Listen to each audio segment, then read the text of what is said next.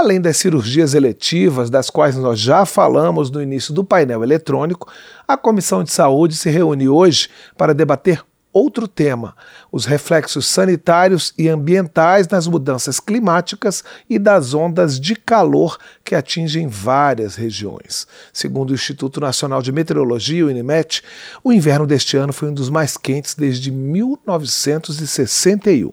Segundo informações do Programa das Nações Unidas para o Meio Ambiente, o aumento das temperaturas está mudando os padrões climáticos, com invernos mais quentes, ciclones mais frequentes, tempestades mais destrutivas.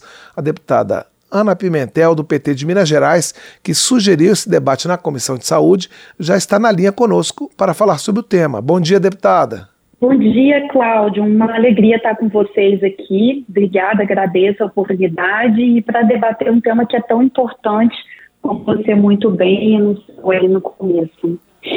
Deputada, é, normalmente a gente não faz muito essa ligação né, entre mudança climática e saúde pública. A senhora que é médica sanitarista faz melhor do que a gente. Qual é essa ligação? Como é que essa crise climática afeta a nossa saúde? O que providências, que políticas públicas devem ser feitas para a gente poder enfrentar essa situação? Cláudio, pois é, como você mencionou, a gente não faz imediatamente essas relações, mas eu vou dar alguns exemplos que eles são muito elucidativos para a gente entender os impactos das mudanças climáticas na nossa saúde. Tem tanto o efeito mais imediato das ondas de calor, que podem gerar desidratação, como nós vimos uma situação tão dramática que inclusive custou a vida de uma jovem que foi a Ana, que inclusive nós vamos, nós estamos propondo junto com vários outros deputados um projeto de lei nesse sentido, né? Então a gente tem esses efeitos imediatos, que é o risco de desidratação, que causa efeitos que podem inclusive custar a vida das pessoas. Nós temos um efeito nas cidades e que o nosso país ele vive de maneira muito dramática, que é o aumento dos casos de dengue, de chikungunya, que também tem a ver com as mudanças climáticas, doenças que são já endêmicas no país, mas que elas se agravam de maneira muito intensa exatamente por causa das mudanças climáticas. E nós temos outros efeitos que é importante a gente colocar para a população, como, por exemplo, pessoas que têm doenças crônicas, tais como hipertensão, diabetes, elas têm um risco muito maior de se agravar com, com as mudanças climáticas. Isso para a gente dar alguns exemplos que são exemplos mais imediatos e que a gente consegue perceber no nosso cotidiano. Agora, a gente também sabe, né, Cláudia, que boa parte desses efeitos eles ainda serão conhecidos porque esse é um fenômeno novo, muito grave, e que é por isso que nós, na Comissão de Saúde, vamos debatê-lo, porque o nosso foco principalmente é pensar na prevenção, né? Além de como minimizar os danos desses efeitos que nós já conhecemos, prevenir para que a gente tenha maior. Deputada, a senhora, a senhora continua na linha? sim. Está ah, tá. ouvindo? É, falhou um pouquinho agora. Ah, desculpa. Deputada, eh, eu queria só situar o nosso telespectador e o nosso ouvinte. A senhora citou a, a, a o, o, nome Ana e é, é a senhora estava se referindo a a jovem Ana Benevides, que infelizmente ela morreu no show da cantora norte-americana Taylor Swift na sexta-feira passada no Rio de Janeiro, em decorrência do calor, né? Um ambiente ali, é, é, temperatura muito alta, a sensação térmica mais alta ainda, e a jovem que tinha ido saído do interior do Mato Grosso para ir para o Rio para realizar um sonho, teve esse final trágico porque teve uma parada cardiorrespiratória a partir do, dos efeitos efeitos desse calorão. Né? E eu, é, a senhora começou a falar, mas eu queria que a senhora detalhasse o, os projetos que, que estão em tramitação aqui na Câmara a partir dessa tragédia, o que, que isso suscitou nos parlamentares em termos de providências. Cláudia, foi realmente um evento dramático, né? Queria inclusive me solidarizar com a família, com todos os jovens também que presenciaram uma situação tão grave e que a gente quer agir de maneira muito contundente e rápida para que não aconteça novamente. É, no dia, nós sabemos, acompanhamos o show, mais de mil jovens também desmaiaram em função do calor intenso que estava naquele dia, e como eu mencionei anteriormente, esse é um dos efeitos mais graves que essas ondas de calor podem causar, ou seja, custar a vida das pessoas. E aí, alguns parlamentares, nós nos articulamos para apresentar um projeto de lei que faz com que esses eventos eles se preocupem, ou seja, eles se preparem para as ondas de calor e eles possam adotar medidas, eles na verdade serão obrigados a adotar medidas para prevenir quaisquer riscos de danos à saúde imediata das pessoas que os frequentam. Então, a gente coloca desde a distribuição de água gratuita até refrigeração também nos eventos, porque nós sabemos que uma parte do efeito é a desidratação, a outra é a temperatura do corpo que sobe. Então, a hidratação é fundamental, mas também diminuir a temperatura corporal, principalmente em grandes aglomerações, é muito fundamental. Então, o projeto de lei vai ter exatamente esses dois sentidos. Nós já estamos bem articulados, vamos conversar com o presidente da Câmara para a gente é, debater a possibilidade de colocá-lo, inclusive, em regime de urgência.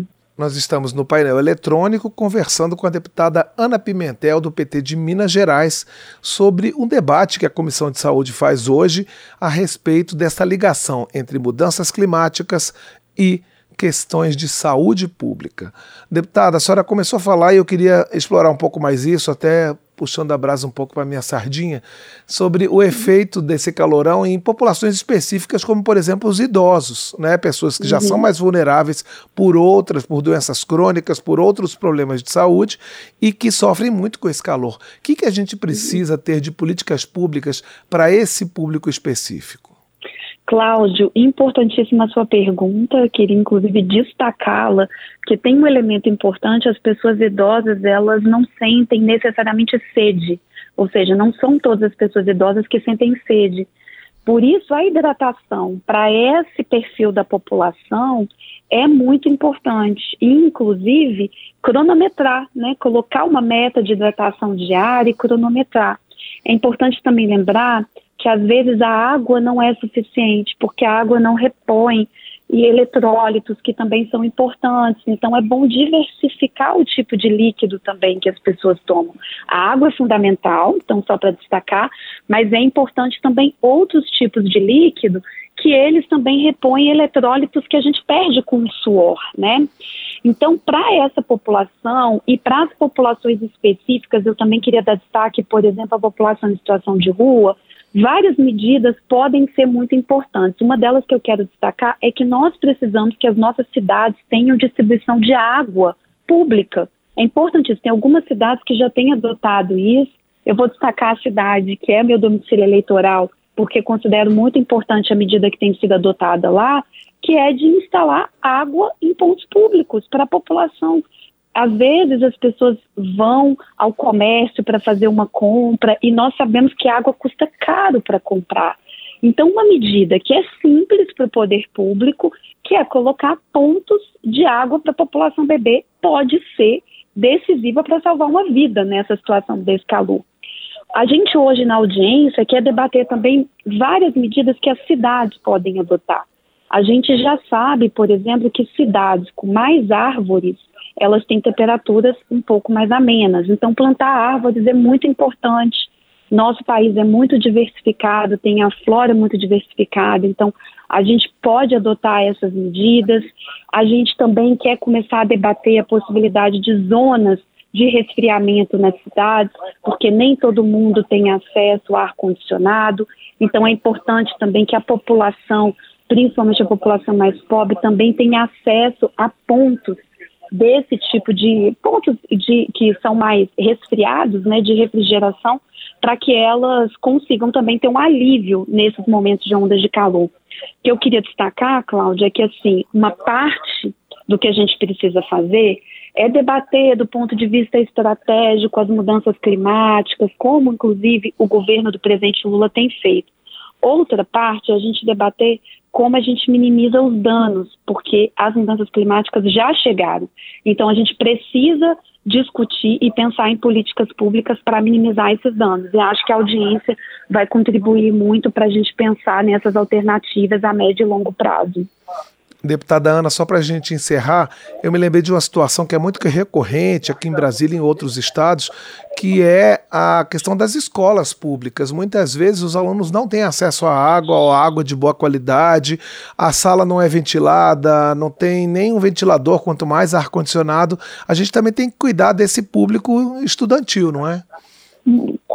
Certeza, e tem um, além do público estudantil nas escolas, muito bem destacado por você, nesse contexto de aumento das temperaturas, nós temos uma sobrecarga tanto do nosso sistema elétrico como da distribuição de águas. Então, a gente está vendo em várias cidades no país, é, vou destacar o estado de Minas Gerais que eu acompanho de mais perto, né? problemas de distribuição de água e falta de energia. Ou seja, a gente precisa pensar do ponto de vista estrutural, porque com mais calor a gente precisa de mais água e mais energia. Então, concordando com você, sim, nós precisamos de pensar nesses públicos e precisamos fortalecer também o nosso sistema elétrico e de distribuição de águas para a nossa população não ter carência em, em dois direitos que são fundamentais para a sustentabilidade da vida cotidiana. Deputada Ana Pimentel, do PT de Minas Gerais, está à frente da audiência pública que hoje discute na Comissão de Saúde a conexão entre mudanças climáticas e reflexos sanitários e ambientais. Deputada, eu gostaria de agradecer mais uma vez a sua participação aqui no programa Painel Eletrônico da Rádio Câmara e da TV Câmara e desejar que essa discussão seja frutífera, renda boas sugestões e boas perspectivas. Eu que quero te agradecer, Cláudio, parabenizar pelo seu trabalho, dizer que é um prazer estar aqui. Espero que nos encontremos em breve novamente para apresentar os resultados da audiência, né? Que a audiência é um momento de debate que a gente ouve especialistas e que nos ajudam a pensar soluções que a gente precisa para o nosso país. Então, muito obrigada e até muito breve. Obrigado, deputada. Um abraço, bom dia de trabalho. Um abraço.